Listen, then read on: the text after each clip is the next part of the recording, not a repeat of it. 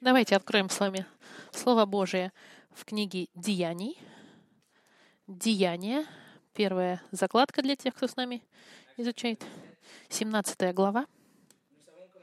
Мы, нач... Мы начали в предыдущий раз новую серию в отношении характеристик Бога.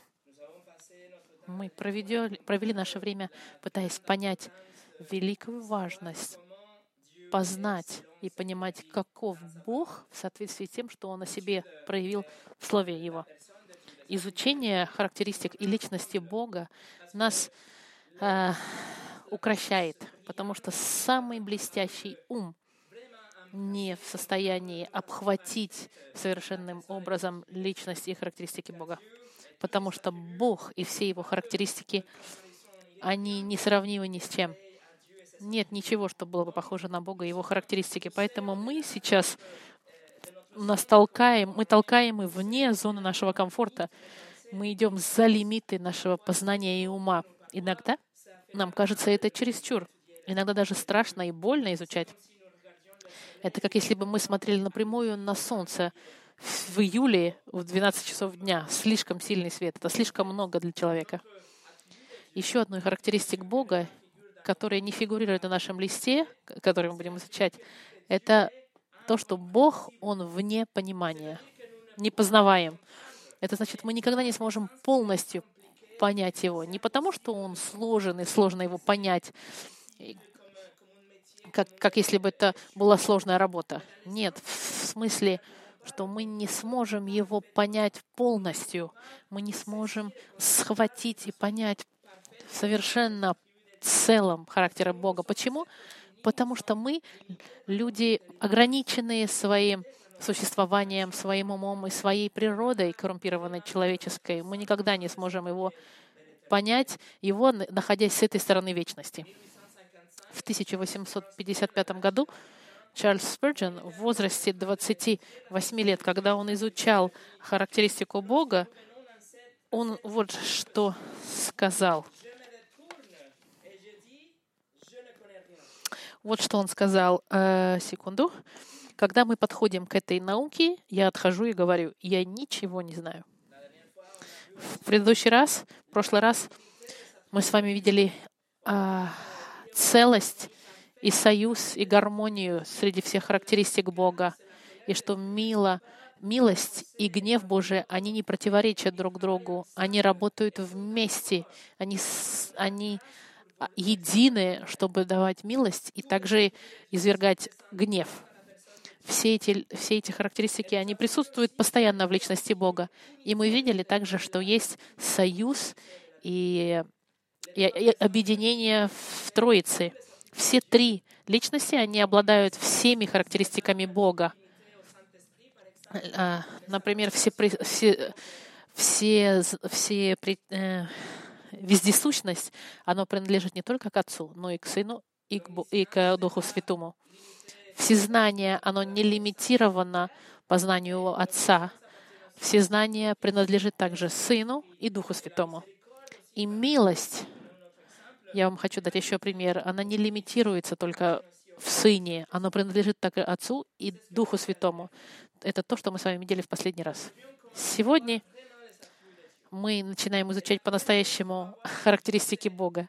И сегодня то, что мы с вами увидим, мы ответим на вопрос, откуда произошел Бог и откуда Он появился.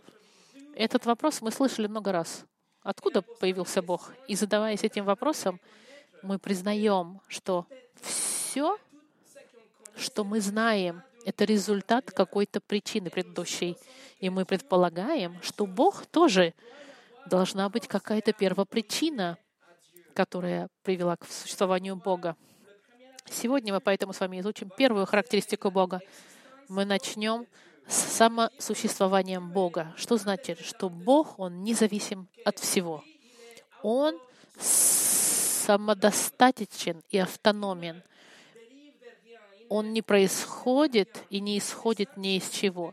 Его суть, она находится в нем самом, и он самосуществующий и самодостаточный. Он полностью независим от всего. В теологии это называется а, самосуществование Бога, самодостаточность Бога. И это мы с вами изучим сегодня. Но до того, как начать, давайте помолимся.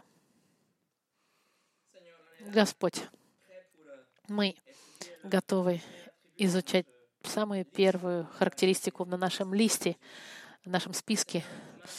И мы начинаем с сюжетом, который нелегко понять. И мы в нашем э, интеллекте, конечно, ограничены.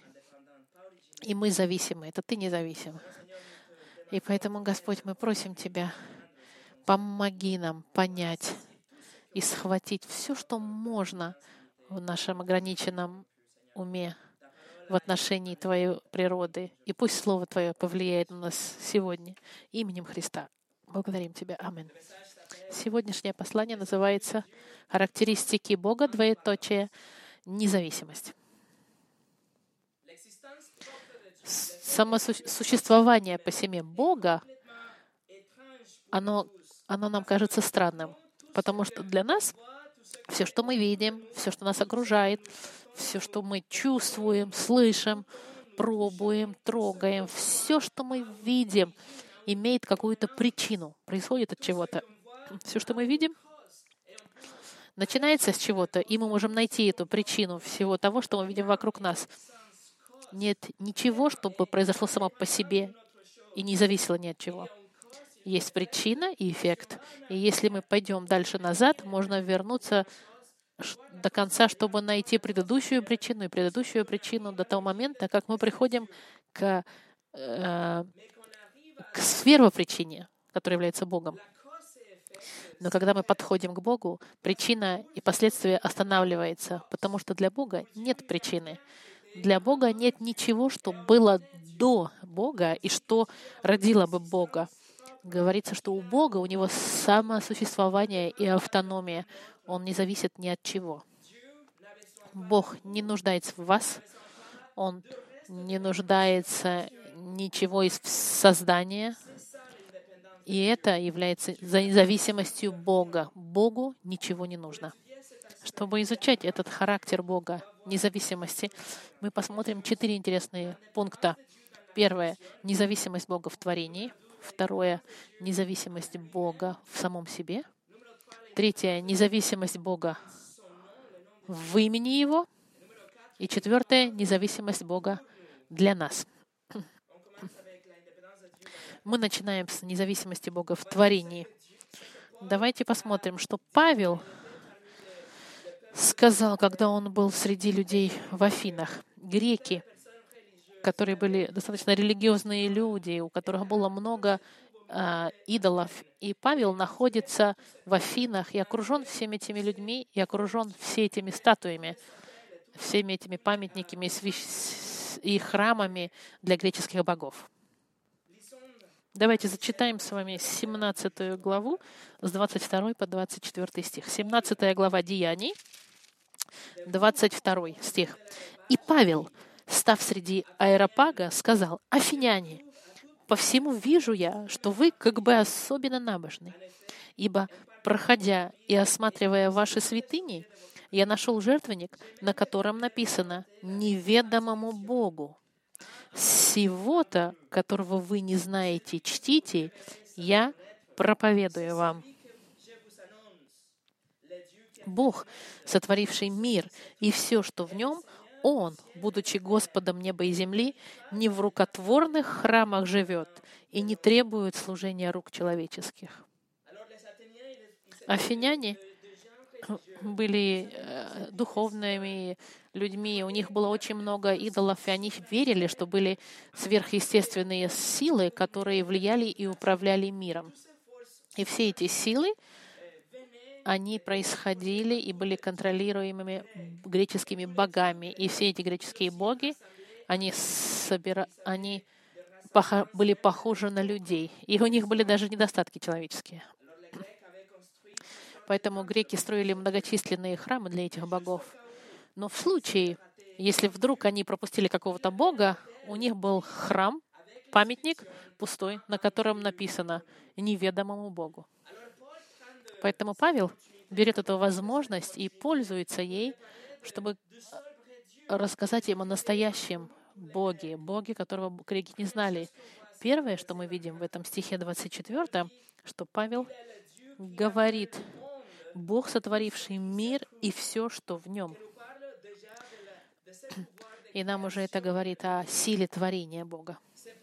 Эти, эта власть, через которую Бог все сотворил, мир и все, что в нем, это значит, что Бог должен быть вне своего творения, чтобы сотворить творение, сотворить мир. В те дни были философы и эпикурийцы. Они верили, что материя была вечной. И они верили, что боги, что материя не была сотворена богами, потому что она уже существовала. Вечно существовала. Были, были также стоики, которые верили, что, что Бог был среди физического вещей, среди творения. И Бог стоиков, он не мог также сотворить. Почему? Потому что Бог не мог сотворить творение, если он был внутри творения. Бог не мог сам себя сотворить. И поэтому то, что говорит Павел, оно противоречит этим всем философам. И Павел сказал, что эпикурийцы ошибаются, потому что Бог сотворил материю и мир. И он также противоречит стоикам, говоря, они говорят, что... А, он сказал, что Бог сотворил творение, он вне своего творения. И это говорит нам, что у Бога свое собственное существование, что Он всегда существовал, и что все, что существует, это потому, что Бог захотел, чтобы это существовало. Мы прекрасно знаем самый первый стих Библии, в котором снало «В начале Бог сотворил». Это значит, что Бог триединый, единственный Бог был до того, как началось время, независимо от времени, независимо от мира и от творения. Он существовал уже, и он был целен, он был совершенен, и он был беспричинен. До творения Бог не нуждался ни в чем, ему не хватало ничего. Он был совершенен во всех смыслах, и он просто решал сотворить. Люди иногда думают, что Бог сотворил человечество, потому что он был одинок. Они думают, что Бог сотворил людей, потому что ему было скучно и он был грустен. Они думают, что Бог сотворил, потому что ему нужны были отношения с другими, потому что он был одинок и несчастен. Если это было бы правдой, тогда Бог не был бы Богом, потому что он не был бы совершенным. Он тогда нуждался бы чего-то, чтобы быть совершенным.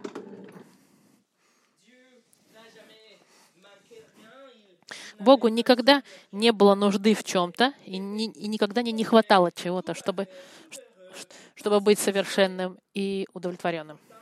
Однако он решил сотворить. Все те, кто думает, что Бог был несчастен и несовершенен без творения, что не был совершенен, да, и, и, и нуждался в нас, они противоречат тому, что сказал Иисус. Иисус в 10, 17 главе Иоанна в 5 стихе сказал, «И ныне прославь меня Ты, Отец, у Тебя самого славу, которую я имел у Тебя прежде бытия мира». Бог уже был славен до творения. И далее, в 24 стихе Иисус говорит, «Отче, которых Ты дал мне, Хочу, чтобы там, где я, и они были со мной, да видят славу мою, которую Ты мне дал, потому что достоин Ты, Господи, принять славу и честь и силу, ибо Ты, сотворив все, и все по Твоей воле существовало. Бог уже был любим внутри Троицы. Он был совершенен в Троице в своей. У него не было одиночества, у него не было недостатки любви или а, общения. Он был совершенен, славен и целен, независим от творения. Он уже был славен. Второе. Павел говорит, что неведомый Бог греков. Он Господин небес и, и земли. Говоря, что Он Господь всего, этот неведомый Бог — это царствующий царь и управляющий, которому подчиняются все. Он предшествует всему, и нет ничего выше, чем Он. Он Бог, и нет никого превыше Бога в иер- в иерархии. Как у греческих богов была маленькая иерархия между собой. Бог предшествует Вселенной и не является какой-то безличностью, энергией или силой бе- без, ли- без лица, или силой судьбы, как некоторые говорят, нечто безвольное. Нет, напротив, Бог имеет невероятную волю, у него план, и он царствует активно над всем, что мы видим сегодня, и даже над вещами, которые мы не видим. Он всевластен и Господь над всем. В-третьих, неизвестный, неведомый Бог греков не живет в храмах, сделанных людьми, не в храмах рукотворенных живет Господь, в отличие от греческих богов. Греки думали, что боги живут внутри каждого храма, и они говорили, что каждый бог имеет свой собственный маленький храм, и эти боги греческие живут внутри. А Павел им говорит, нет, настоящий Бог живет вне храма. Он не может быть в храме, потому что он больше и величие, чем творение. Настоящий Бог, он вне творения. Бог не может быть запихан в коробочку в какую-то.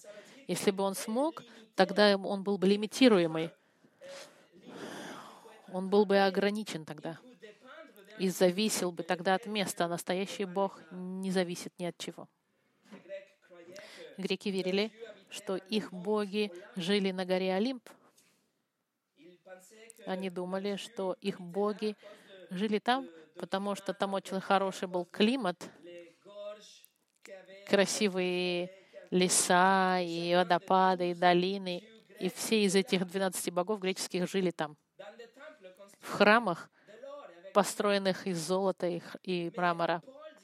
Но Павел говорит, что настоящий Бог живет не в, не в храмах рукотворенных. Он сделал гору, на которой находится Олимп. И он также сделал золото и мрамор. Он сделал руки человеческие, чтобы искать все это. Он сделал людей, чтобы они добывали золото. И он сделал землю, где поставил все эти шахты мин э, для золота. Все сделал Господь, будучи вне лимитов. И это независимость Господа. Рыбы, например, они ограничены водой. Мы ограничены нашей атмосферой. Птицы не могут жить под водой. Все творение зависит и ограничивается самым собой, самой творением. Но Бог Творец, Он независим. Он вне творения. И ему не нуждается солнце, чтобы видеть. Ему не нужна вода, чтобы пить, или мука, чтобы делать хлеб, или облака, чтобы давать тень. Он не нуждается ни в чем. Ему не нужна даже чернила, чтобы рисовать. И книга ему не нужна, чтобы мудрым быть. Или ему даже не нужны ангелы, чтобы заботиться о нем. И даже творения ему не нужны, чтобы его прославлять. Богу ничего не нужно. Он полностью независим от всего того, что мы знаем во Вселенной. Э, Один э, проповедник сказал, дети иногда спрашивают, кто сотворил Бога? Яснейший ответ — Бог никогда не нуждался в том, чтобы его кто-то сотворил, потому что Он был всегда. Он существует в другом измерении. Мы, Его творение, существуем Его зависимом, ограниченном, хрупком пу- пути. Но наш Творец существует вечно и само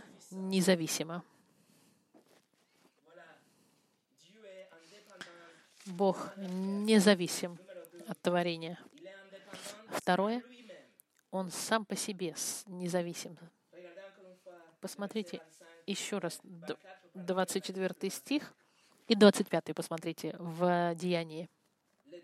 Бог, сотворивший мир и все, что в нем, Он, будучи Господом неба и земли, не в рукотворных храмах живет и не требует служения рук человеческих, как бы имеющий в чем-то нужду, сам давая всему жизнь и дыхание и все.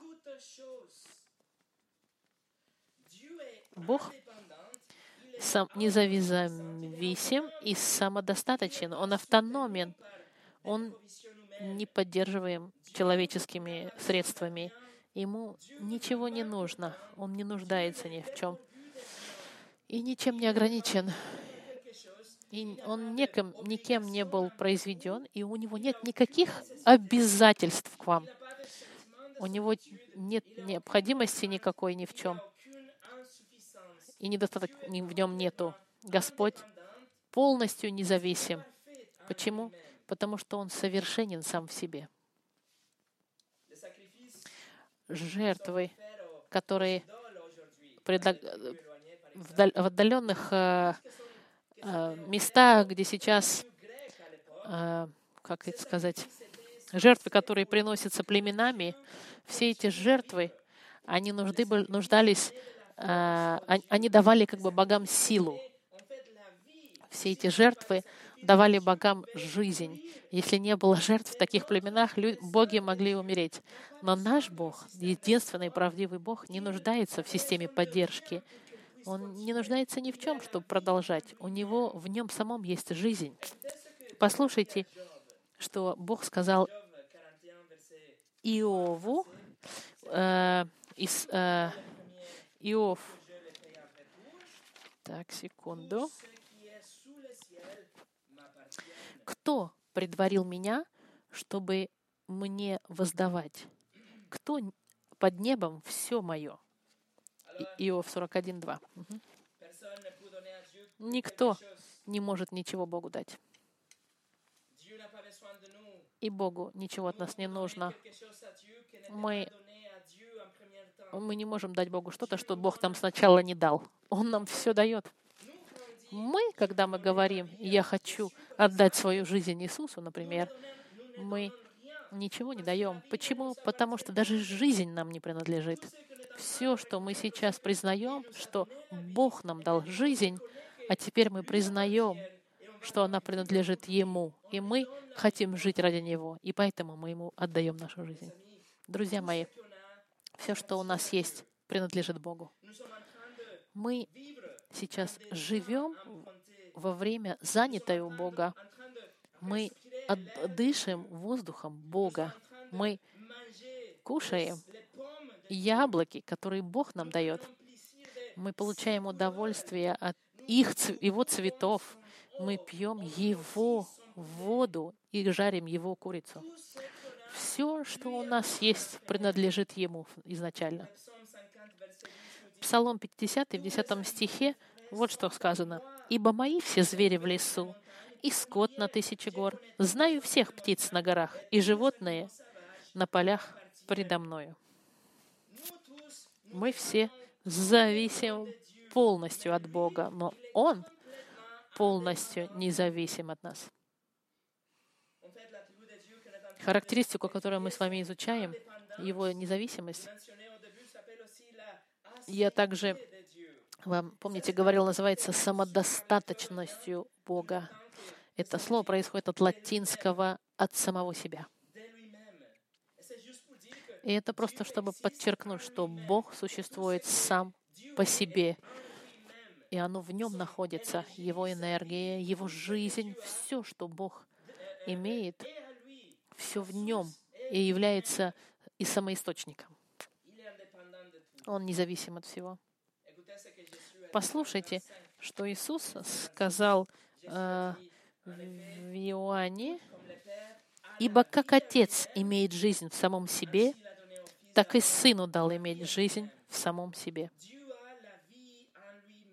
У Бога жизнь, находится в нем самом, и наша жизнь принадлежит ему. И он нам каждый день дает ту жизнь прожить. Теперь давайте двинемся с вами в пророка Исаию, сороковая глава. Пророк Исаия, 40, вторая закладка сверху наших учеников здесь. Сороковая глава, 28 стих.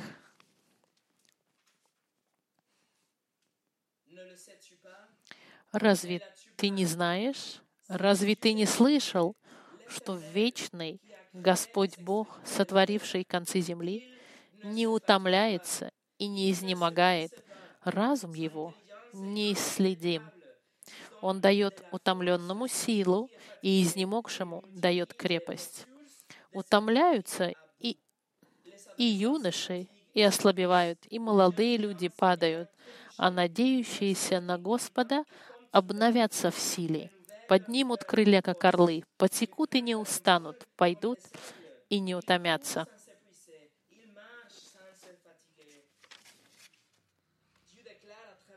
Бог через Исаию говорит, что Он Бог вечности, и что Он был до начала, и что в Нем находится жизнь, что Он, что жизнь — это Он, и Он дает нам жизнь. И наша жизнь — это Его дар. Он своей жизнью нас поддерживает. Когда мы умрем, друзья мои, это не то, чтобы Бог заберет жизнь. Нет, Он просто перестанет давать нам свою жизнь. Le verset 29 dit que 29 стих говорит, что Он дает утомленному силу. Почему? Потому что у Него безграничная сила. Он говорит, что Он что укрепляет того, кто ослабел, потому что силы этой у него много. Он не слабый. Он дает силу слабым. Почему? Потому что в нем жизнь бесконечная, которую он дает, когда хочет, и прекращает давать, когда он хочет тоже. Бог никогда не устает, никогда не изнемогает, не засыпает никогда, не скучает никогда. Он дает свою силу, свою жизнь и свою власть, и он не перестает иметь жизнь в нем. И нам Он силу дает, чтобы у нас была сила. Когда мы ослаблены, Он дает нас, укрепляет нас и поднимает нас. А мы, мы слабы. Если мы не поспим достаточно, на следующий день мы будем э, недовольны, будем легко раздражаться. У нас будет низкая продуктивность. Почему? Потому что мы не поспали 8 часов. Мы настолько слабы. Если 24 heures sans кто-то будет э, не спать сутки, 24 часа, его тело начинает действовать, как если бы у него был 10, ну, ну, 0,1% алкоголя pour la santé, э, в крови. Не спать для нас имеет большие последствия. Мы очень слабы. Самый длинный зарегистрированный день без сна 164 heures, был мужчина, который прожил без 211 дней или 275 часов без сна. А Бог, Он может не спать 11 миллионов лет, pendant 11 milliards. 11 миллиардов лет Он может не спать. Он никогда не спал, и Он никогда не будет спать. Бог. Он самодостаточен, совершенен и независим от всего. Ему не нужно восстанавливать силы, чтобы продолжать действовать как Бог. Ésaïe 44, verset 10 dit Исайя в 44 главе в 6 стихе вот что сказал. «Так говорит Господь, царь Израиля. Я искупитель его, Господь Савуафья, первый и последний, и кроме меня нет Бога, ибо кто как я?» Бог, Он является первым и последним, независимым и не имеющий предпричины. У него нет начала и конца, и нет у него срока годности. И нету какой-то теории, которая взрыв, который сотворил Бога, и не будет и не будет апокалипса, который, конца света, который его уничтожит. У него не было первого крика и последнего вздоха. Он всегда был и есть Богом, и всегда был и есть независимым и могучим. Томас Акина сказал, он является первопричиной сам собой. Наш Бог полностью независим от времени, от пространства и материи, вне времени, пространства и материи. Бог не начал со временем, Он произвел время. Он не ограничен в пространстве, потому что Он вне пространства, но Он сотворил пространство и материю, чтобы мы могли существовать. И ничего, что происходит во Вселенной, на него не может повлиять. Это значит, что он останется независим всегда. Неважно, что происходит во Вселенной. Э, Ребенок нерожденный, он еще не зависит, он зависит от матери в ее утробе. Животные зависят от окружающей среду, среды, растения от солнца, но Бог ни от чего не зависит. Он независим. Третье. Он независим в, имени своем. Для этого пойдемте с вами в книгу «Исход», наша третья закладка сверху. Книга «Исход», третья глава. Моисей призван вывести еврейский народ из Египта. И Моисей сейчас заботится о животных, он, он, и вдруг он видит горящий а, куст, и Бог с ним говорит. И Бог дает ему миссию, и, и Моисей получает невероятное откровение от Бога, потому что Бог ему откроет свое имя.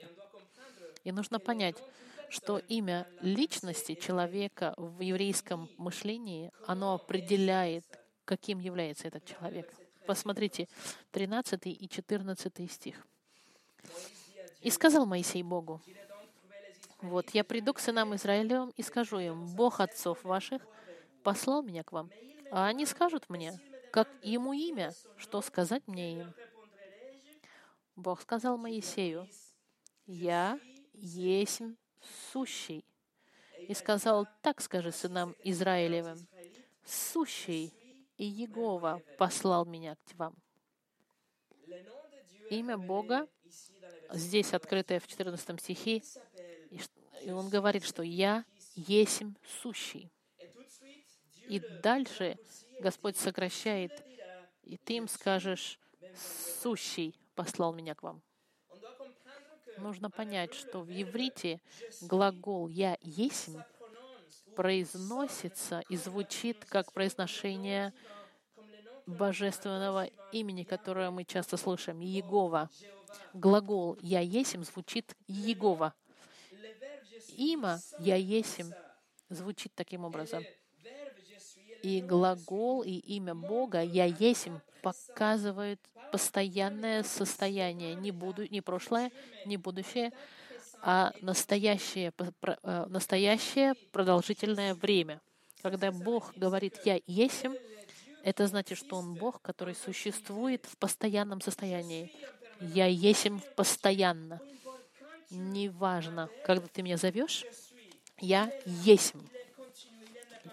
Он независим и постоянен. Четыре буквы в иврите nous donnent une euh, euh, action. euh, И, Г, В, А, Et la traduction, ça doit être quelque chose comme они переводятся как «Я есим тот, toujours été. который всегда был».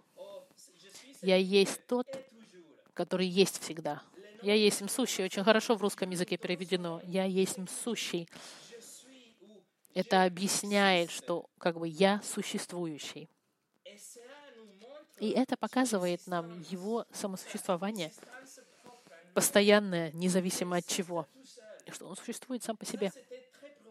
Это было очень провокативно для евреев и для Моисея, потому что он должен зайти в Египет, где они прославляли всяких типов богов, богов луны и солнца, и Моисей должен был вернуться, зайти туда и сказать, что сущий меня посылает, Бог, который существует, который сотворил и солнце, и луну, боги ваших э, отцов, Авраама, Исаака и Иакова, сущий, он не был просто Богом Авраама, он постоянный, продолжает быть существующим Богом.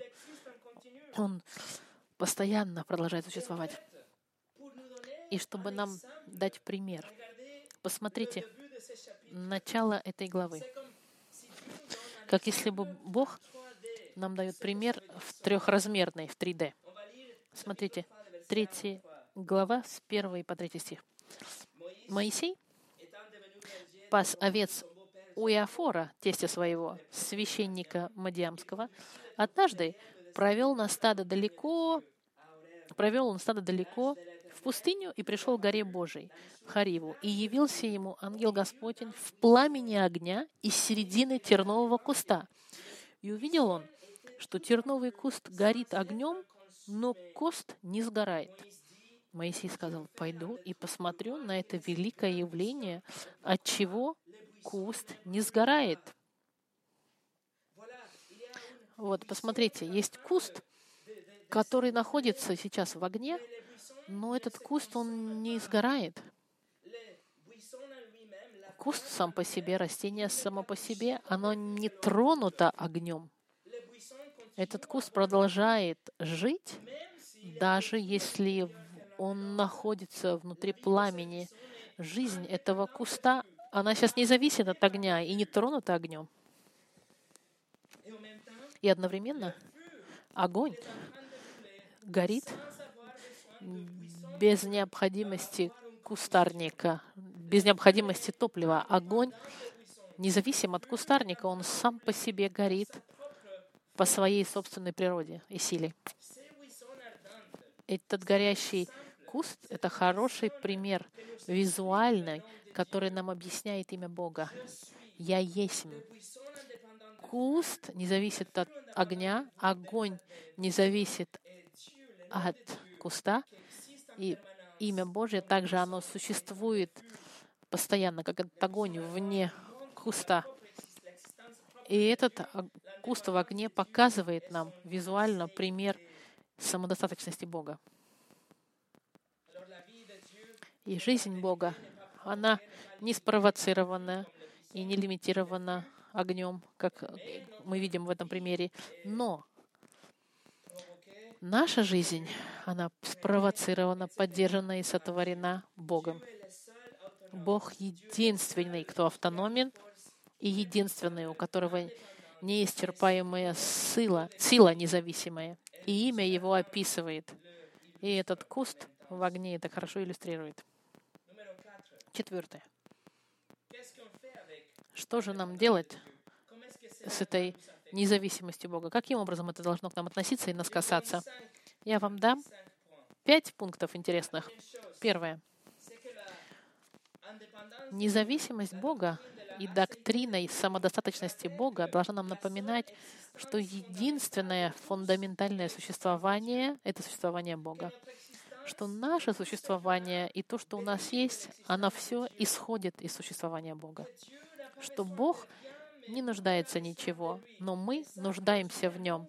И это должно производить у нас невероятное удивление и почитание, и восхищение Богом, потому что мы сейчас пытаемся изучить и познать личность, которая сама по себе является отдельной категорией, и которому мы должны своего существования, которому мы должны наше дыхание каждое утро. И что даже если все разрушится и закончится однажды, Он всегда будет там и со всей своей силой.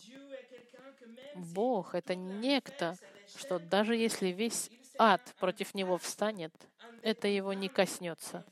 Он будет силен и независим, как если бы ничего не произошло. И поэтому самодостаточность Бога должна производить в нас восхищение и прославление Его. Второе. характеристика Бога нас заставляет увидеть, что Бог гораздо больше, чем то, что мы о нем думали, гораздо более восхитителен, чем мы о нем думали.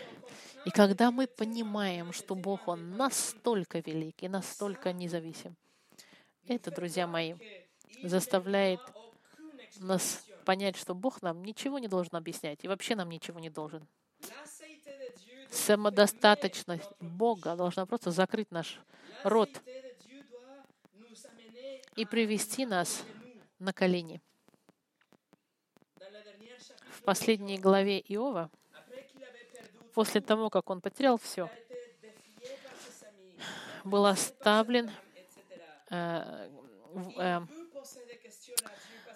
друзья встали против него, жена его оставила. Иов хочет задать вопросы, почему Бог так повел себя с ним. И Бог со всей своим, с высоты своего трона хочет будет иметь диалог с Богом. Но Иов говорит, я буду задавать ему вопросы. И Бог переворачивает столы и говорит, хорошо. И первый вопрос dans le chapitre 38, verset 4. в 38 главе, Dit Job, 38 главе, где был ты, Иов, когда я положил основание земли? Если ты такой умный, объясни мне. И этого вопроса было достаточно. Все разборки закончены. За один только вопрос Господь выигрывает. chapitre 38. И в течение 38 главы и 39 главы Бог задается вопросом до того момента, как Иосиф, э, Иов в конце говорит, «И отвечал Иов Господу и сказал, «Ха, вот, я ничтожен. Что я буду отвечать тебе? Руку мою полагаю на уста мои. Однажды я говорил, теперь отвечать не буду, даже дважды, но более не буду Это последствия понимания самодостаточности Бога. Мы закрываем наши уста и понимаем, что мы вообще никто, чтобы что-то требовать от Бога. Мы даже не можем ставить под вопрос ни планы, ни методы Бога, и даже почему и как вещи происходят. Мы должны понять, мы ноль и ничто в сравнении с Богом. Как горшок, который спросит у горшечника, почему ты меня сделал? У нас даже права нет такого. Потому что самодостаточность Бога закрывает наши уста. От восхищ... Есть восхищение, прославление и кротость, когда мы понимаем независимость Бога. И в заключении третье, вот что я вам скажу. Самодостаточность Бога нам дает стабильность. Стабильности в нашем сердце. On va aller au psaume 46. Давайте пойдем с вами в Псалом 45, в некоторых переводах это 46, который мы с вами э, и открыли в начале. Я вам только одну строку покажу. Dans le psaume 46, В 45-м, в некоторых переводах 46 псалме, псалм начинается «Бог нам прибежище и сила». И псалмист показывает, что весь мир нестабилен, и все вокруг него рушится. Горы падают, море бурлит, океаны рычат. И сегодня для нас, друзья мои, это может быть заново новый вирус. Это какая-нибудь эпидемия, пандемия. Это может быть паника в магазинах, и экономическая рецессия, и компании, которые страдают, потому что нет денег, ничего не двигается, и наш мир изменился за неделю, как мы видим. Но что укрепляет псалмиста и сердцам христиан, и что должно быть нашим, нашей, нашим заявлением, нашим слоганом и нашим воспоминанием в эти времена э, странные, то, что говорит Бог в 10 стихе. После того, когда псалмист с 1 по 9 стих все перечислил, Бог говорит в 11 стихе, «Остановитесь и познайте, что я Бог». Два глагола в императивном состоянии. «Остановитесь и познайте, что я Бог». Я есть Бог. Вы переживаете за будущее, вы переживаете за прошлое, а Бог говорит, остановитесь, я Бог. Я есмь. Его постоянство, Его автономность, вечность Его, и независимость Его, все говорит, все может трястись и разрушаться вокруг вас, разваливаться, падать, ваша жизнь может перевернуться, бизнес, но Бог. Он есть, и Он неизменен и независим. вне того, что происходит. И если мы с Ним, мы в безопасности. И в-четвертых, Бог, даже если Он независим, даже если Он автономен, мы, как Его творение, мы можем принести Ему настоящую радость. И это, друзья мои, невероятно думать, что Бог, который не нуждается ни в чем, избрал при- получать удовольствие во мне и в вас. 72 nous dit que В Исаии, в 62 главе,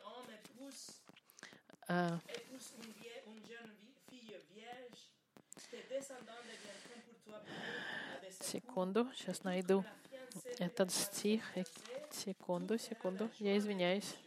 Как юноша сочетается с девою, так сочетается с тобой сыновья твои, и как жених радуется о невесте, так будет радоваться о тебе Бог твой. Бог, который ни в чем не нуждается,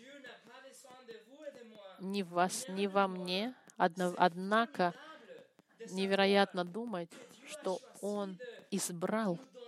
Нам дать возможность приносить Ему радость.